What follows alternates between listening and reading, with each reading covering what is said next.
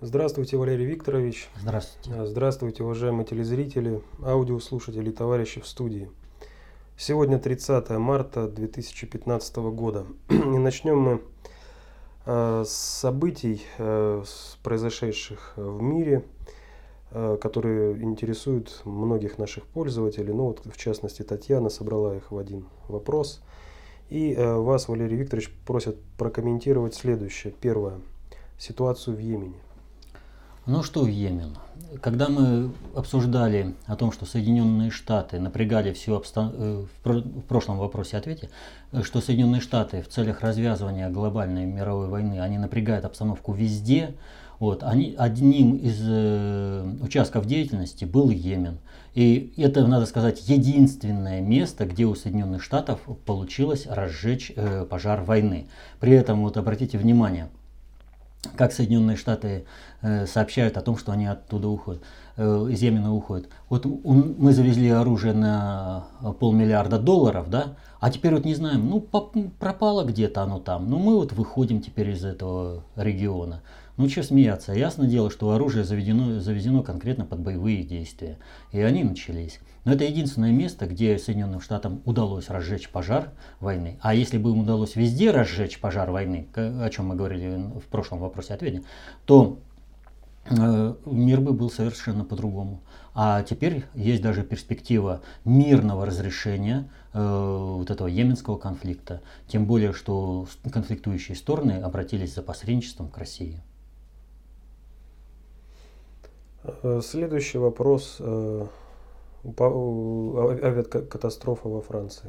И Что опять произошло? возвращаемся к предыдущему э, вопросу-ответа. То есть был совершен теракт э, в Тунисе. Террористы, нападая на правительственное здание, где принимался, на парламент, где принимался закон о терроризме, почему-то напали на э, музей, но СМИ сообщили о том, что они нападали как бы на правительственное здание, чтобы повлиять на принятие закона о терроризме. Напали они на э, музей с говорящим названием Бордо, созвучное с французским городом Бордо. И мы говорили, что это был привет от Соединенных Штатов, и что Соединенные Штаты надеются, что у них все получится. И таким образом Соединенные Штаты, в общем-то, послали определенный привет – своим э, европейским э, коллегам, братьям, побуждая их к напряженным отношениям, если уж не к полной конфронтации, именно с Россией, чтобы выстроить их снова, запрячь в американскую упряжку. Вот. Примечательно, что в феврале месяце подобный случай, когда первый пилот не смог зайти в кабину Э, э, лайнера произошел, собственно, в Соединенных Штатах. И тогда второй пилот посадил, э, не имея опыта посадки самолетов самостоятельно, посадил самолет, в общем-то, благополучно. Но, что интересно, тогда тоже пилот вышел на время, а в кабину не попал. Это, возможно, была просто отработка этого маневра как использовать. То есть э, говорить о том, что второй пилот однозначно виновен, ну пока не приходится. Мы же судим э, на основе той информации, которую нам предоставляют, а информация предоставляется весьма и весьма э, дозированно и с цензурой. Вот, раскручивают одно, давят одно, педалируют, а умалчивают о каких-то других вещах, которые потом всплывают. Что э, характерно в этом отношении? Вот обратите внимание, э, был сбит самолет над Украиной. И там первое, что сделали, это засекретили э, переговоры с пилотами. Что первое сделали, когда погиб самолет? Э, э, вот это Люфганзы, название это какое? German Wings, то есть крылья Германии. Вот. То есть выбирали все целенаправленно, задели всех, и Испанию, и Францию, и Германию рейс. Вот.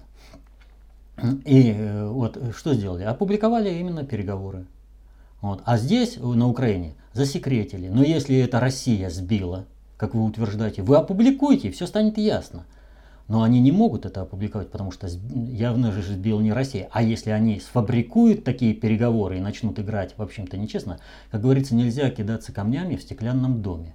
Россия в ответ на это может поступить уже ставшим традиционным способом, как это мы делаем, и в Евросоюзе, особенно в ООН, вот, когда мы оглашаем действительную информацию, а она является убийственной, против правды невозможно воевать. Поэтому э, Запад э, засекретил само расследование этой авиакатастрофы на Украине, сбития этого самолета, и в первую очередь засекретил сами переговоры, чтобы, не дай бог, не просочилась никакая информация о том, как же реально был сбит. А вот. Это вот, в общем-то, показатель еще один, что там действительно э, сбили те, кому нужно было развязать Третью мировую войну. Следующий вопрос просит прокомментировать агрессию болельщиков Черногории на матче с нашей командой и неспособность наших чиновников отстоять интересы сборной. Ну как же неспособность? Ведь вопрос-то состоит совсем в другом. Обратите внимание, агрессия была сделана против наших игроков, а э, потребовал продолжения э, матча лично глава э, футбольного этого союза Платини. Вот чего ему нужно было? Ведь понятно, что совершено, в общем-то, уже совершено уголовное преступление. Это хулиганство, которое, причем э, с нанесением э, физических повреждений, увечий. Вот. То есть не, однозначно надо было прекращать. А почему он продолжил? А потому что он в курсе был того, что там должно быть совершено было полномасштабное преступление. И нож там кинули, не докинули. Там должны было совершен, был совершен быть акт агрессии для раскрутки антиевропейских настроений внутри России. То есть э, нужно поднимать не только Россию, вернее, не только Запад против России, но нужно поднимать и Россию против Запада. А самое главное, нужно ведь поссорить Россию с союзниками на, балканских, э, на Балканском это, полуострове. А, ведь э, лишая, какие они там вот маленькие эти государства, ну Черногория там, да, вот. Э, Сербия, Хорватия это да. Вот. А Македония там. Но тем не менее, если мы ставим э, ставку на, этот, э, на эту часть Европы, мы должны налаживать все отношения. А у нас ведь и новый проект газопровода через Турцию, он в принципе должен идти и там же. То есть мы же для Европы его делаем. Вот. И напряженность отношений с Россией – это вот те элементы, где Герма... это Соединенные Штаты пытаются везде создать напряжение по всем направлениям. То есть это вот все это элементы, это создание общего не, э, фона, фона напряжения, это состояние напряжения для того, что, а это вот когда напряжение, когда агрессия по отношению друг к другу, это вот как раз та самая питательная среда, где можно разжечь Третью мировую войну. Это вот все это элементы. Вот нельзя рассматривать вот эти вот все события отр... оторванно друг от друга. Ведь явно, что в Черногории произошла провокация. Причем провокация на самом высочайшем уровне. Вот. Да, если самое высокое футбольное руководство Европы вмешивается для того, чтобы эта провокация именно состоялась. Она не получилась, свыше не дозволено было, но показали необходимым э, количеством. А вот Соединенным Штатам они везде Йемен, пожалуйста. Турция, пожалуйста. Э, Ирак э, и там. С Ираном поссорились. Вот. Специально письмо написали. Вот.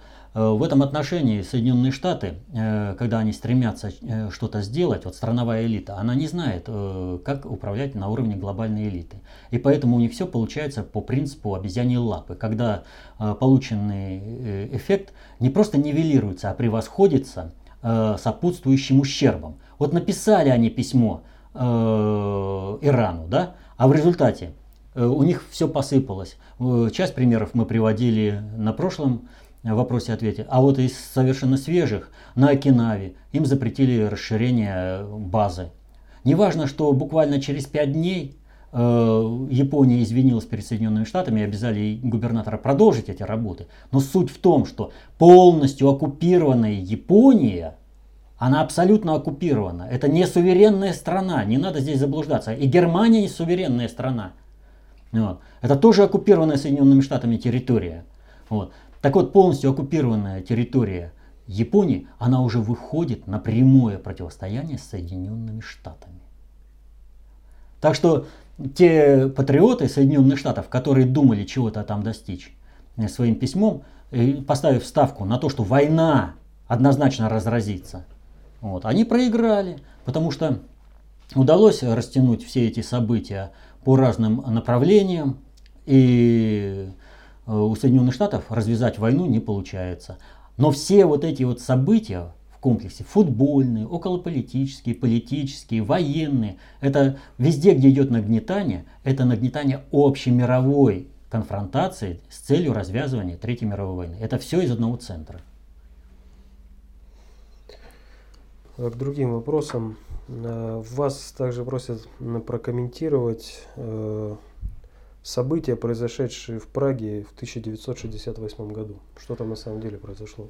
А, ну, здесь ситуация, в общем, такая. Чехию нельзя рассматривать э, в отрыве от э, э, Австро-Венгерской империи. А в Вене, как известно, находится библиотека Габсбургов, одна из э, мощнейших библиотек э, в мире. И обратите внимание, в 1955 году э, наши войска ушли из Австрии. А в 1956 году э, было, был фашистский путь в Венгрии. Что произошло? Вот эти события, кстати, связаны, я почему и рассказываю. Что произошло? После того, как человек, который изменил, реально изменил весь ход мировой истории Иосиф Виссарионович Сталин умер, и к руководству в стране пришло троцкистская, э, троцкистская группировка во главе с Хрущевым, они стали возвращаться к тем целям, которые были поставлены революционному движению внутри России, э, Британии при совершении сначала февральской революции, а затем октябрьской. То есть начался короткий аверштаг. Все это время, э, после сталинское, э, все советское руководство делало одно.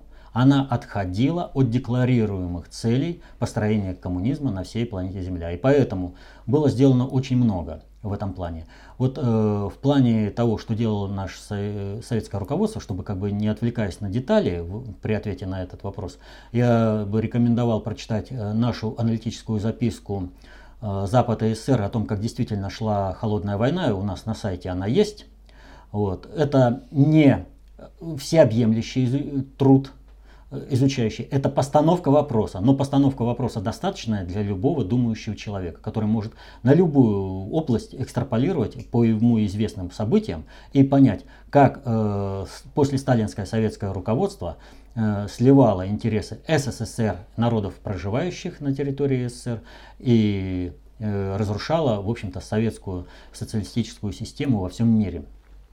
Так вот, э, в 1955 году в целях обеспечения свободы действий глобальному предиктору евразийского крыла в управлении миром, Э, Советский Союз освобождает э, важную геополитическую точку – Австрию.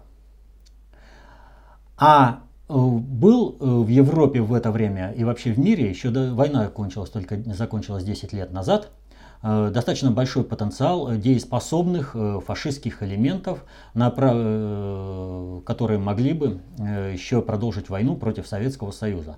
Этим решил воспользоваться Соединенные Штаты – и э, Атлантическое крыло глобального предиктора. Надо сказать, что вот многие там думают, что э, какие-то катаклизмы, войны, это происходит в результате э, войны там каких-нибудь Ротшильдов, Рокфеллеров. Ничего подобного.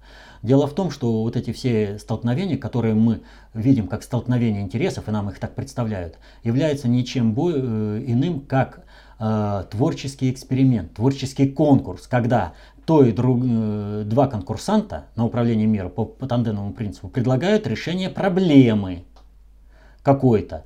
Так вот, тогда было решение проблемы удаления Советского Союза э, с э, территории Европы. И это было выгодно чисто страновой элите Соединенных Штатов.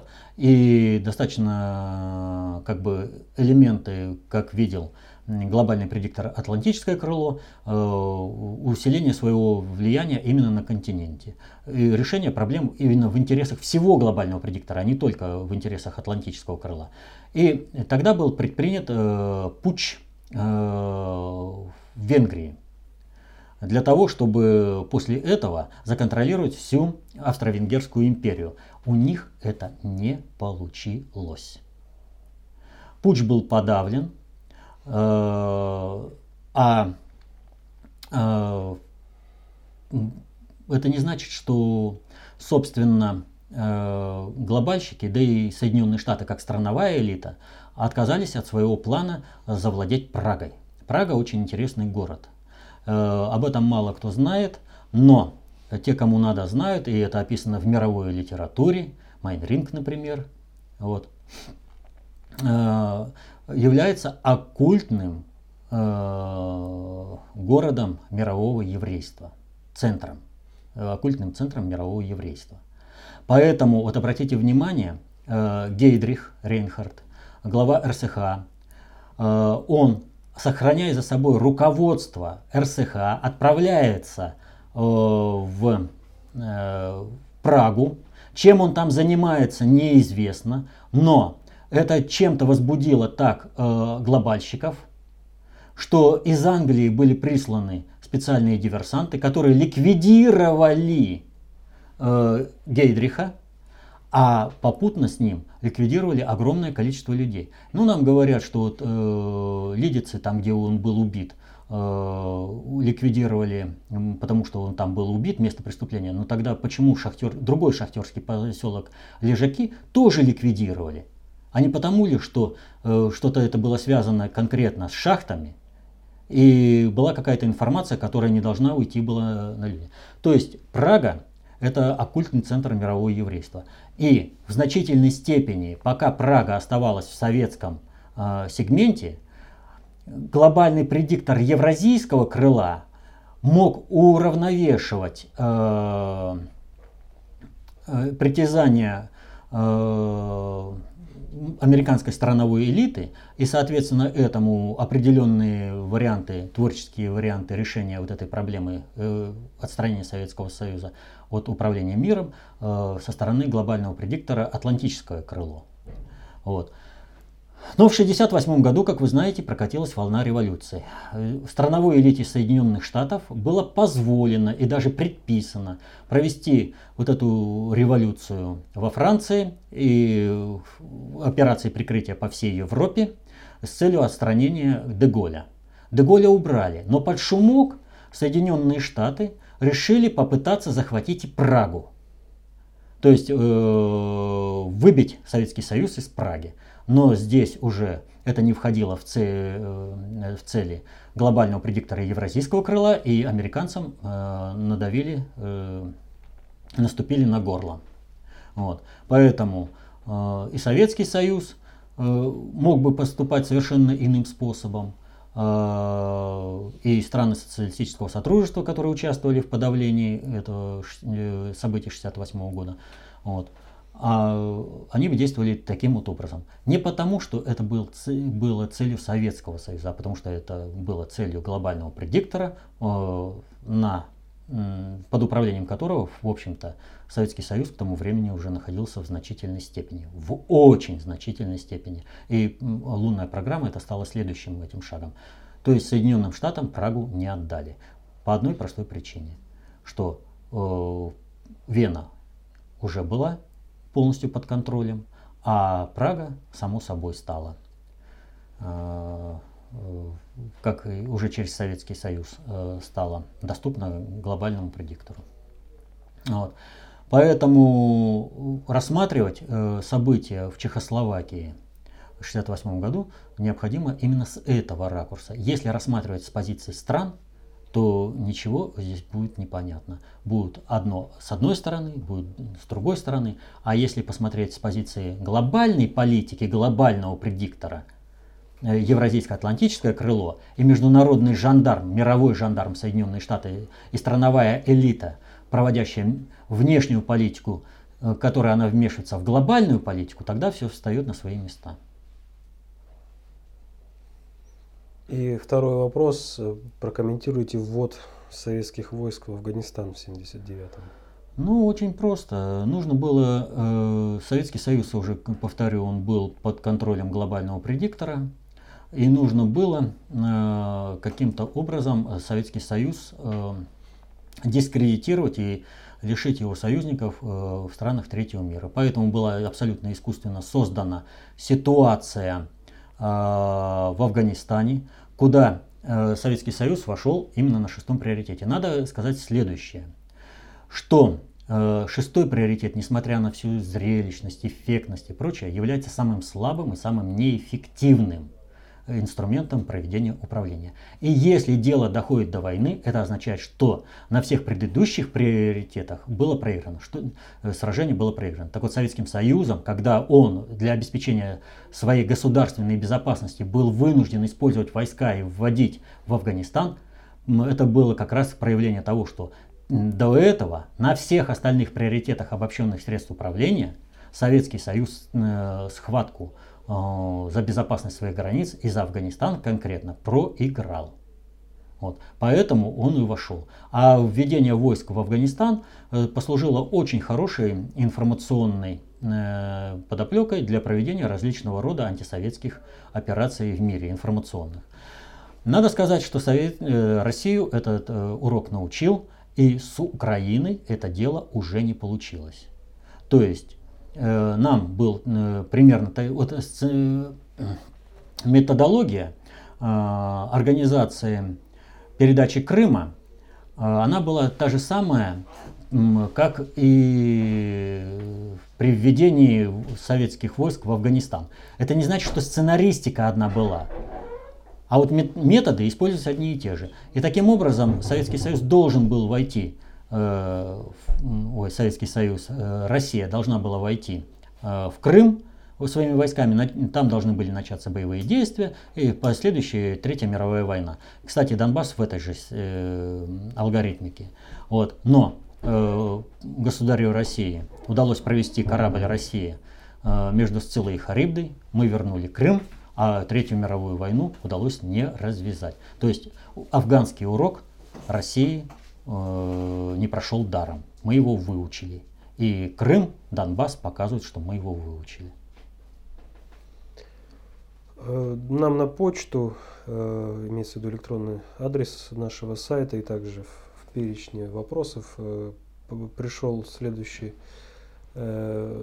вопрос с просьбой прокомментировать вас появившийся в, на YouTube видеоролик ну, под таким условным названием «Сказки Пекина». Угу. Ну, как бы ажиотаж э, вокруг этого видео каким-то образом коснулся и меня. Вот. Э, пришлось посмотреть э, все это. Ну, что тут комментировать? Вот если этот ролик сделан, как декларируется с позиции концепции общественной безопасности, то это ложь. Есть э, аналитическая работа э, внутреннего предиктора СССР о нашей деятельности, как мы ее понимаем, где наши методы расписаны. И вот обратите внимание, мы ни против кого ведь не воюем. А то, что против нас появляются такие ролики, в общем-то, это показатель, что кто-то желает нас остановить. И это, в общем-то, определенный э, вес уже мы приобрели, раз э, пытаются таким вот образом остановить. Вот. Э, только, в общем-то, из-за этого можно было и прокомментировать, а не из-за того, что кто там, что там и как.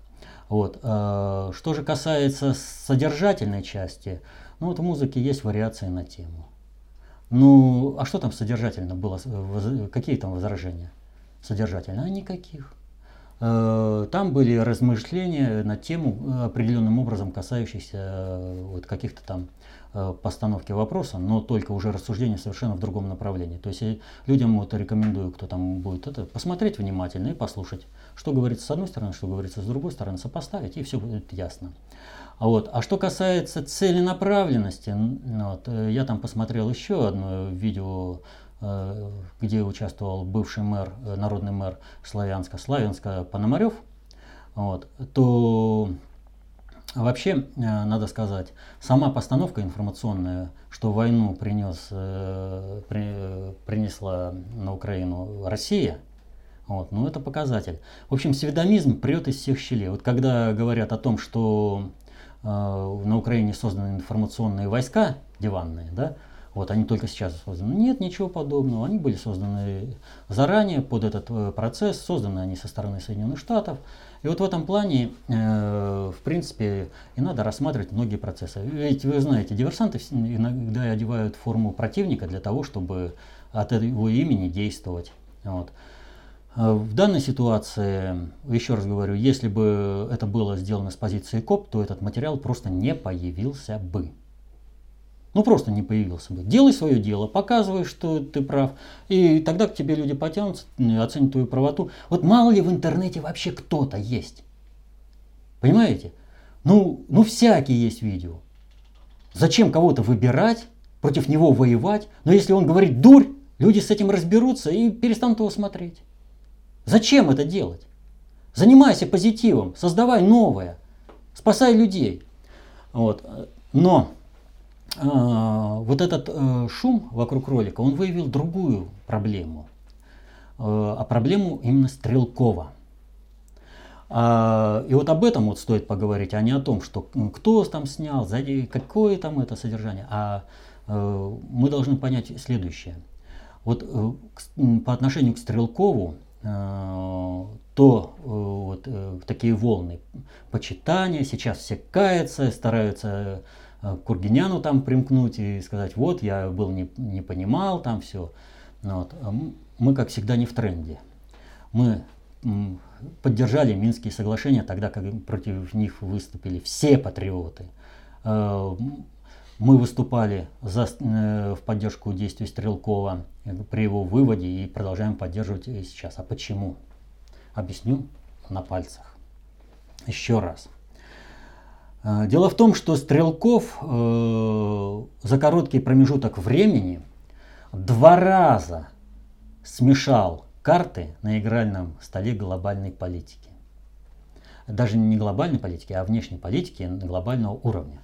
Почему? Соединенные Штаты проводят внешнюю политику, вмешиваясь, э, вторгаясь в зону глобальной политики. Они этого не понимают. Так вот, Стрелков на этом уровне вмешательства Соединенных Штатов э, в глобальную политику, при, проведении ее государственной политики, он два раза смешал. Когда смешал первый раз? Первый раз он смешал, когда появился в Славянске Славянске. Что происходило на тот момент? На тот момент э, в Донецке э, происходил, реально происходил слив народного протеста. Народ никак не сорганизовывался. У народа не было механизмов противостояния будущей агрессии. Может быть, агрессии не должно было быть? Может быть, это все наветы? Ну давайте посмотрим, что происходило, когда еще Янукович был. Вы помните захваты складов с вооружением, когда были похищены по анонсации десятки тысяч стволов? Когда во Львове артиллерии, это, артиллерию вывели на улицы. Но это был мирный протест похитили десятки тысяч. Вы представляете, что значит ворвалась толпа на склад вооружений? А где охрана? Охранники должны были по толпе стрелять без предупреждения. Если они пошли на штурм этих складов, они бы не смогла бы невооруженная охрана, вернее, невооруженные люди взять никакой склад, ни при каких условиях. Но не смогла бы взять. Что значит похитить несколько десятков тысяч стволов? Вы представляете, что это в физическом объеме? Какая толпа и как она могла это вывести? Следовательно, речь шла всего лишь о постановке того, что кто-то решил использовать вот это якобы похищенное оружие для вооружения кого-то.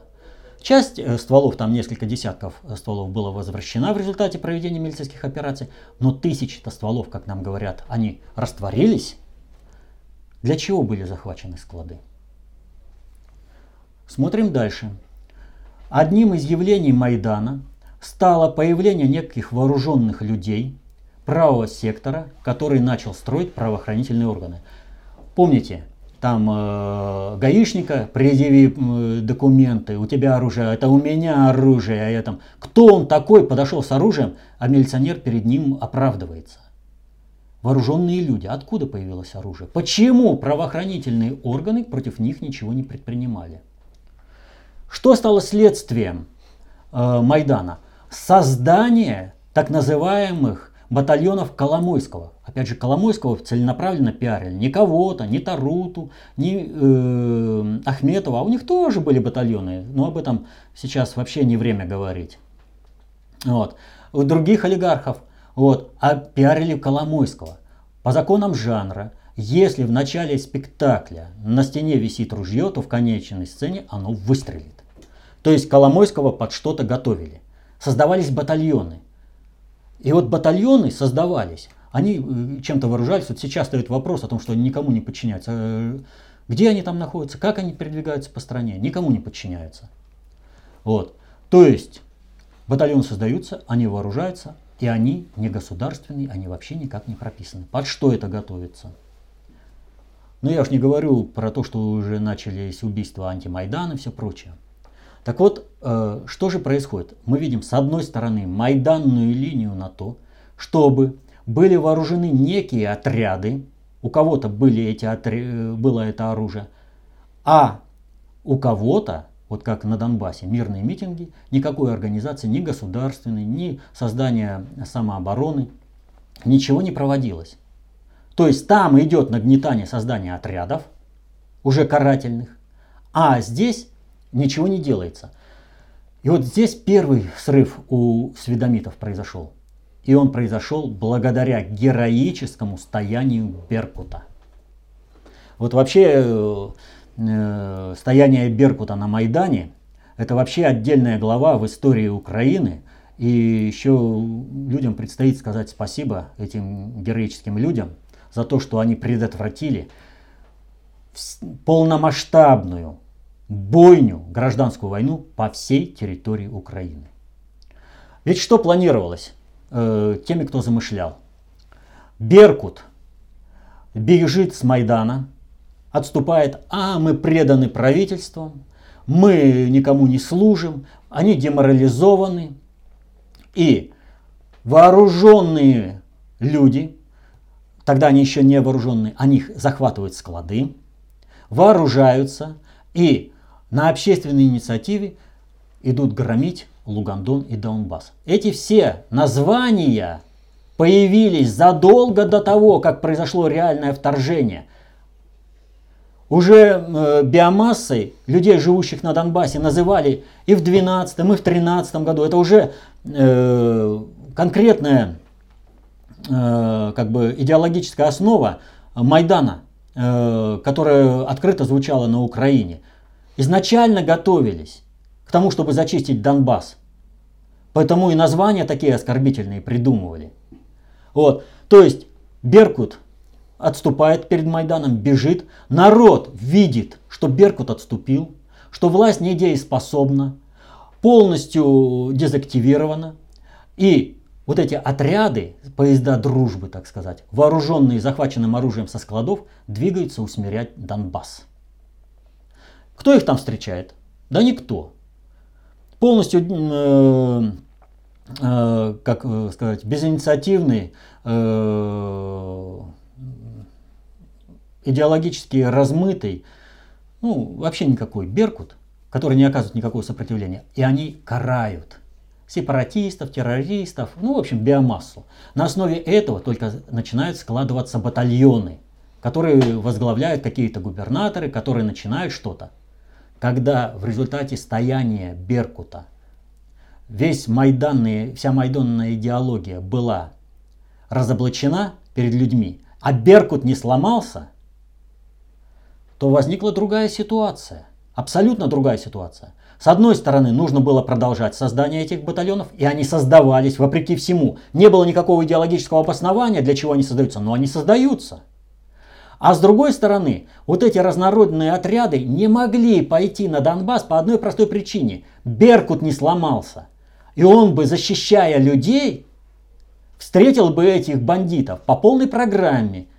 И тогда бы про э, вот это вот, ну как бы вот сказать, э, инф, информационно было бы все переломлено, и Бандеровщину эту могло бы, могли бы зачистить. Тогда нужно было что сделать тем, кто руководил этим процессом? Им нужно было выхолостить процесс на Донбассе, а за это время подготовить карательные батальоны, подготовить войска для начала полномасштабной операции на Донбассе. Если это у них все получается, то карательная операция, развернутая на Донбассе, привела бы к тому, что Россия, волей или неволей, для того, чтобы остановить геноцид, вынуждена была бы применить войска. И вот здесь карты смешал Стрелков.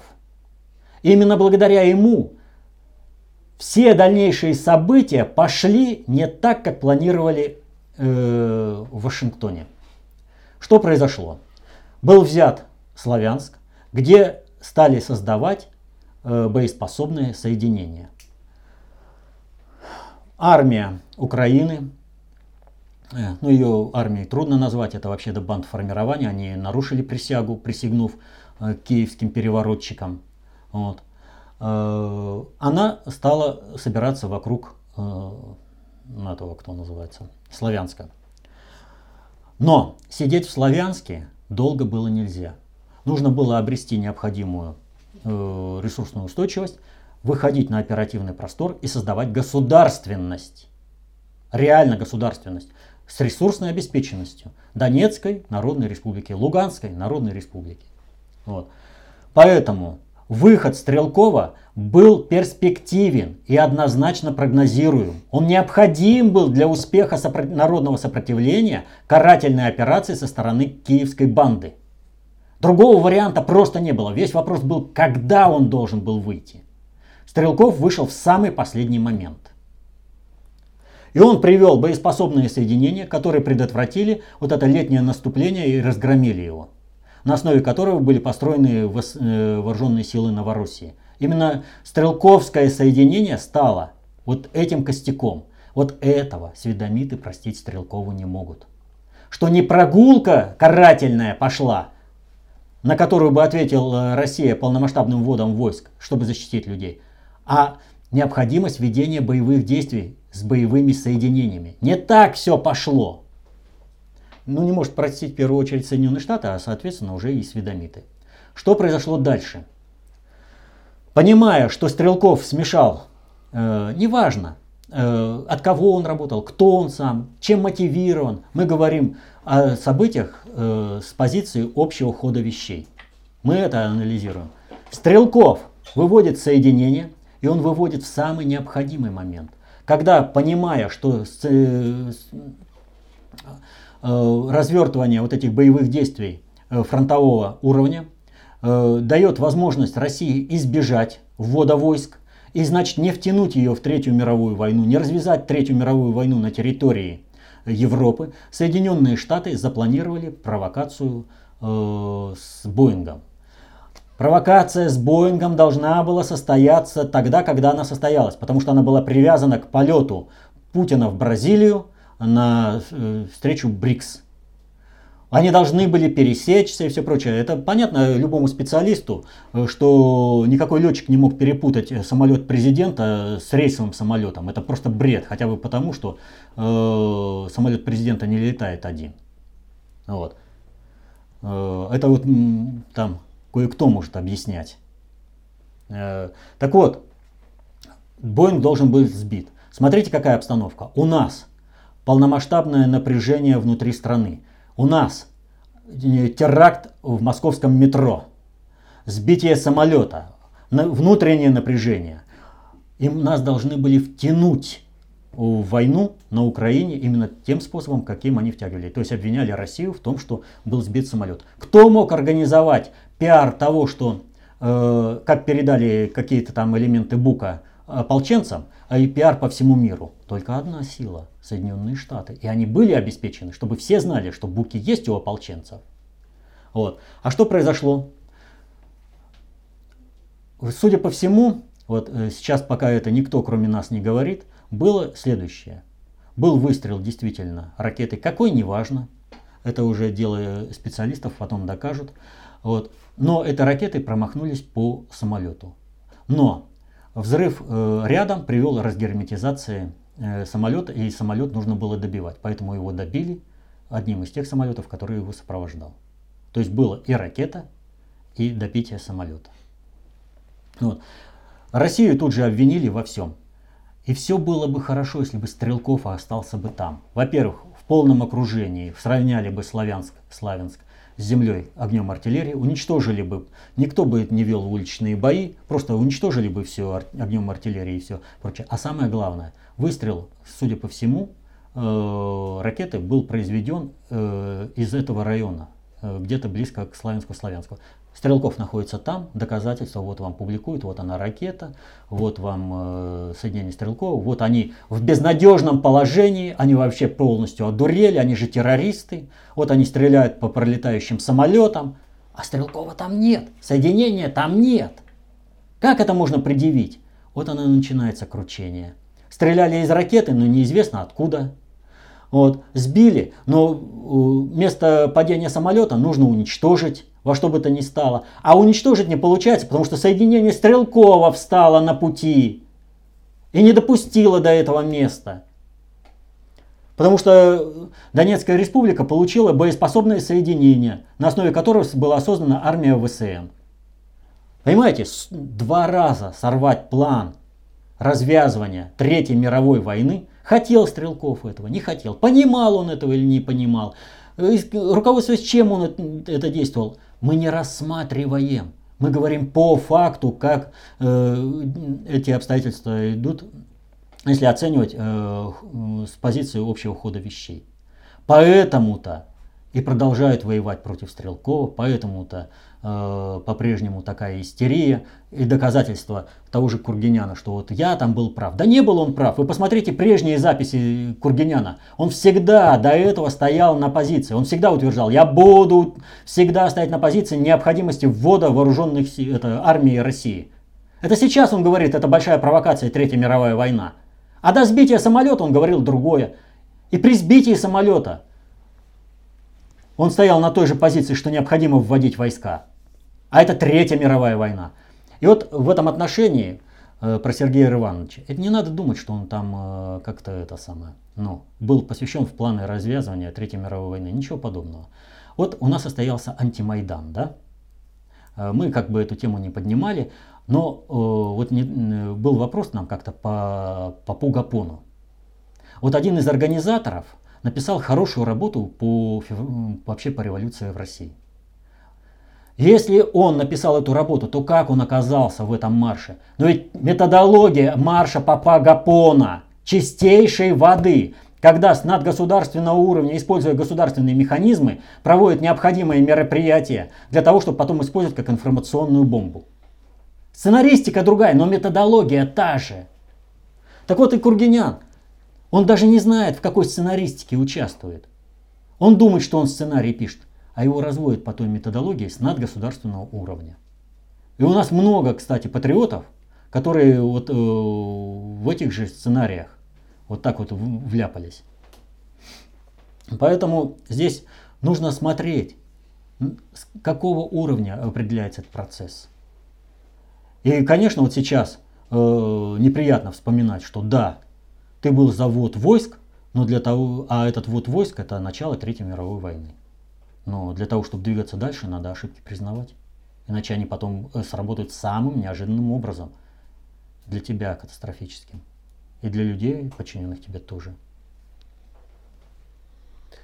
А, вопрос далее от Василия э, по поводу ситуации между Коломойским и Порошенко. В прошлом выпуске вы говорили, что Коломойский это последний шанс американцев развязать войну на Украине всех против всех. Но, как ни странно, Коломойский тихо уходит в отставку, причем по собственному желанию.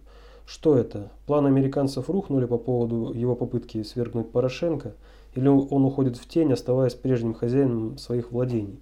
Перетерли по понятиям между собой и дальше действует принцип «ворон ворону глаз не выклюет»? Ну, здесь все очень просто. Вот когда мы оглашаем какой-то сценарий негативный, он, мы оглашаем его не для того, чтобы он сбылся, а для того, чтобы предотвратить негативное развитие ситуации. И действительно, Коломойский это был последний э, шанс для Соединенных Штатов развязать э, гражданскую войну на Украине. Еще раз говорю, вот то, что вот я сейчас говорил. Его изначально к этому готовили. Его изначально, его пиарили. Пиарили его батальоны. А многие батальоны остались вне рассмотрения. Вот. А, э, потому что нужно было пропиарить именно Коломойского. И вот обратите внимание, как активировали Коломойского. Присылают из Соединенных Штатов законопроект. У Коломойского огромное количество депутатов в Раде. Они не только вовремя могли сигнализировать э, о этом законопроекте, они могли его не допустить до голосования, они его могли бойкотировать. Но они его приняли, в Раде же приняли. Это означает, что сила, которая принимала этот закон, управляет этими депутатами, помимо Коломойского. Это Коломойский думает, что он ими управляет. Вот. А на самом деле э, все с более высокого уровня. И поэтому, естественно, э, Коломойского активировали. Он, его действия были предсказуемые э, вокруг Укрнафты, Укртранснафты. Его хорошо пощипали. Вот. Э, теперь вот э, Яценюк ставит вопрос о том, что это должно принадлежать э, иностранным там иностранные менеджеры. А что это означает? Иностранные менеджеры это значит иностранная собственность. То есть Коломойскому просто э, было указано, что все, получи свои откупные э, кредит э, стабилизационный для твоего приватбанка, а сюда не лезь. Так вот, э, у Соединенных Штатов Коломойский это был последний э, шанс. Разрулить э, конфликт э, с Коломойским было не по силам киевской банды. У нее нет таких сил, чтобы противостоять Коломойскому. Во-первых, они завязаны на войну с Донбассом. Во-вторых, э, э, Киеву абсолютно э, не преданы ни правоохранительные органы, ни армия. Они сами готовы пойти и поддержать Коломойского в марше на Киев. Вот. Поэтому, в общем-то, как бы здесь американцы рассчитали все правильно. И весь вопрос был в том, как дезактивировать Коломойского. А этот вопрос означал только одно. Работа спецслужб и дипломатии. Поэтому Пайет, когда встречался э, с Коломойским, неизвестно, о чем он говорил, но в интересах э, Соединенных Штатов, государства Соединенных Штатов, было э, то, что э, Коломойский должен развязать э, полномасштабную войну на всей Украине. То есть он должен был двинуться рейдом на Киев. И когда Паэта обвин... сказали, вот Эхо Москвы опубликовало то, что э, Паэт типа посоветовал Коломойскому тихо уйти, Паэт начал оправдываться. Нет, я такого не говорил, это не я, все. О чем тогда ты там говорил? Вот. И теперь стало как бы был вброс информации о том, что мирное разрешение конфликта между Коломойским и Порошенко это Байден. А Байден это уже глобальщики. А Пайет, он, естественно, сразу испугался, скажет, у меня просто прибьют в Соединенных Штатах страновая элита за то, что я э, пошел против интересов собственной страны. Поэтому э, с Порошенко начали работать э, по всем каналам, в том числе и через э, Израиль, э, на то, чтобы там война не разразилась. И ему, естественно, э, дали определенные отступные. Раз он вписан, Раз на него замкнуты процессы управления, его просто так не выведут. Его будут держать в резерве. Если его сейчас забрали, это, Евросоюз забрал у Соединенных Штатов, это не значит, что Евросоюз не попытается Коломойского использовать против России и не попытается использовать Коломойского для расчленения Украины на три, э, или как минимум на две части. Им необходимо сохранить э, гнездовье Бандеровщины. Вот это логово, где питомник, где бандеровцев нужно выращивать против России. Именно в этом плане, вот когда кто-то из наших политических деятелей предлагает расчленение Украины, отдать там какие-то территории Западу, что-то там сделать э, буферные зоны, что-то взять там России или какой-то любой другой вариант, цель этого сохранить проблему для России, сохранить бандеровский проект, как антироссийский, антирусский проект, с последующим развязыванием войны на территории России. Пусть здесь не надо заблуждаться, какой бы он там патриот на словах не был, Именно это является целью любого расчленения Украины. Украина должна быть единая, неделимая, демократическое, нейтральное государство, где правоохранительные органы должны жестко вычистить до последнего хирургическим путем всю бандеровскую гниль. Поэтому, когда говорят, что вот мы теперь никогда не сможем э, быть э, с той же Западной Украиной, на основе чего? А на основе того, что там будет продолжаться бандеровщина, а у нас уже другое. Ничего подобного. Если там будет бандеровщина, у вас никогда мира не будет. Вы никогда не узнаете, ваши дети никогда не будут э, иметь мирного детства. Не хотите, чтобы ваши дети погибали, значит надо брать всю Украину и зачищать бандеровцев до предела. А потом, почему не будет братской дружбы и народа? Что, разве на западе Украины все бандеровцы? Да там русскому человеку в разы тяжелее быть русским, потому что э, там цветет бандеровщина. Но эти люди – это основа единства Украины. Надо понимать простую вещь. Идеологически надо менять, концептуально построение государства. Бандеровщина должна быть вычищена. Вот как она с запада ползла, так ее нужно загнать и уничтожить. Сделает это народ, будет жить счастливо войны не будет. Не сделает этого, оставит любой питомник, любую отчлененную часть Западной Украины, это будет рассадник будущей агрессии, террористической войны против всей оставшейся Украины и России тоже. Поэтому политические деятели, они, я не думаю, что они настолько глупы, когда предлагают это, и не понимают вот этого, а когда предлагают э, расчленить Россию, э, Россию, Россия это вообще э, цель глобальщиков и Соединенных Штатов, расчленить Украину. Поэтому, если хотим, чтобы на Украине наступил мир, на Донбассе, брать Киев однозначно, выходить на западные границы Украины однозначно и правоохранительным органам зачищать карателей – из правого сектора и других батальонов Коломойского, это тоже однозначно. Нет другой возможности обеспечить мирное небо над э, тем же самым Донбассом. Ну и последний вопрос. Но минутку. Но надо постараться это сделать, используя преимущественно мирные способы. Надо усиливать все разногласия и противоречия в стане киевской банды. Пусть они воюют между собой. А пусть вооруженные силы Новороссии и государственность Новороссии прибирает уже по э, то, что отпадает в результате войны тех. Пусть они друг друга, пусть одни злочестивые вкушают гнев других злочестивых. Это надо делать. А здесь вопросы дипломатии. А у нас многие не понимают Минска. Ну как вот можно реализовывать такие вот вещи, когда как бы патриоты так воюют против Минских соглашений? Нет, чтобы усилить. Уже сейчас понятно, как работают окна Вертона. Помните, когда первые Минские соглашения? Почему вы говорите о том, что окна Авертона вот они могут проводить, а мы вот не можем. Вот он вам реальная возможность провести э, окна Авертона. Дать возможность суверенизации другим областям Украины. Пусть они расшатывают эту устойчивость киевской банды. Если особый порядок управления на Донбассе, почему нет, не может быть особого порядка управления во Львове, в Одессе, да в том же Киеве?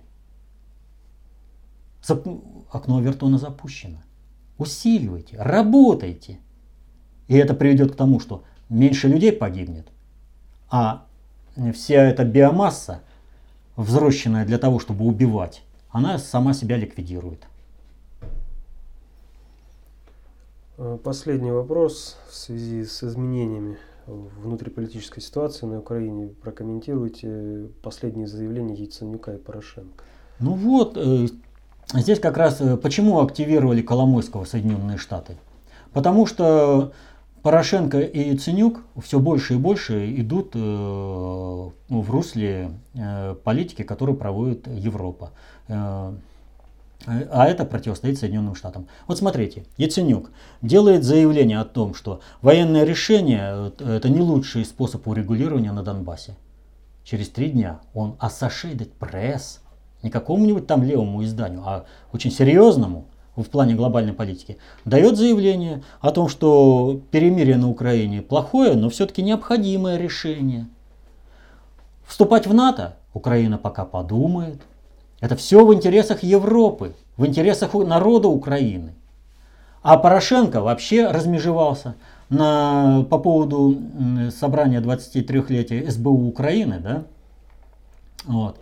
А они, он там выступая по поводу убитого СБУшника, вот, Э, кстати, яйца выеденного не стоит. Передрались за контрабанду. Э, батальоны Коломойского, так, правого сектора и СБУшники постоянно друг друга из-за этого молотят. И, ну вот сейчас убили, надо объявить его святым. И что сказал Порошенко? Он сказал о том, что кто убил его? Циничные бандеры. Это размежевание. Это зачистка бандеровщины. Ну пусть они ее проводят. Надо помочь им в этом плане. Надо понимать, что это все равно не даст возможности устоять киевской банде. Все равно киевская банда рухнет. Киевский формат власти необходимо будет менять. Так вот, пусть пока они там грызутся, Новороссия институализируется, создает полную государственность, пусть войска учатся, пусть и будут боеготовыми. Понимаете? Наращивайте ресурсы для последнего похода победного, похода э, по освобождению всей территории Украины. А пусть они там грызутся, им не до вас будет. А это надо вбрасывать информацию, информацию, информацию. Патриотам надо вот это вот осознать. А то надо ведь понять еще раз, вот я когда говорил о вторжении, вернее, о вводе войск э, Советского Союза в Афганистан, что военное решение – это самое слабое. Вот если человек во всех безальтернативных случаях, без исключения случаях, настаивает на военном решении, то это означает, что человек просто не понимает управления. Что он еще не вырос из детства, сколько бы ему там лет не было, дети там, внуки, неважно – для него он еще в войнушку детскую не наигрался. Он не понимает всех последствий. И разрушение инфраструктуры, э, разрушение человеческих жизней. Сколько горя несет война. И война – это как раз проигрыш на высших приоритетах управления. Осваивайте высшие приоритеты управления. Пусть разрушают. Повторю, величайший полководец не тот, который выиграл 100 битв и не потерпел ни одного поражения, а тот, кто разрушил, вернее, уничтожил войска противника и разрушил государство противника, не вступая в военное противостояние с ним. Информационная война это тоже война. Война, определение, чтобы не заблуждаться. Война это комплекс мер, а не просто там стрельба. Комплекс мер, направленных на захват чужих природных, энергетических и людских ресурсов. А между прочим, война обычная, она уничтожает природные, энергетические и людские ресурсы. И достается все по минимуму. Так вот, нужно беречь свои ресурсы и заставлять противника действовать таким образом, чтобы его ресурсы все время истощались. Поэтому надо вести переговоры, надо взаимодействовать и постепенно забирать территорию. Для начала нужно вернуть э, территорию Э, Луган, оставшуюся э, под властью киевской банды территорию э, Луганской и Донецкой областей. Ну а потом, уже к тому времени, окна Вертона должны созреть при нормальной работе к тому, чтобы в Новороссию вливались и другие области Украины. А Бандеровский участок все время сужался, сужался, сужался, где в конце концов они передерутся между собой – и их зачистят правоохранительные органы новой Украины. Это все? Последний вопрос. Ну вот так вот мы э, как бы вышли на то, что нужно понимать о том, как осуществляются процессы управления обществом, как осуществляется управление э, социальными суперсистемами. Такое знание изложено только в одних теоретических трудах, трудах внутреннего предиктора СССР. Изучайте концепцию общественной безопасности, учите достаточно общей теории управления. Помните, что знание – власть. Берите эту власть свои руки. До следующих встреч.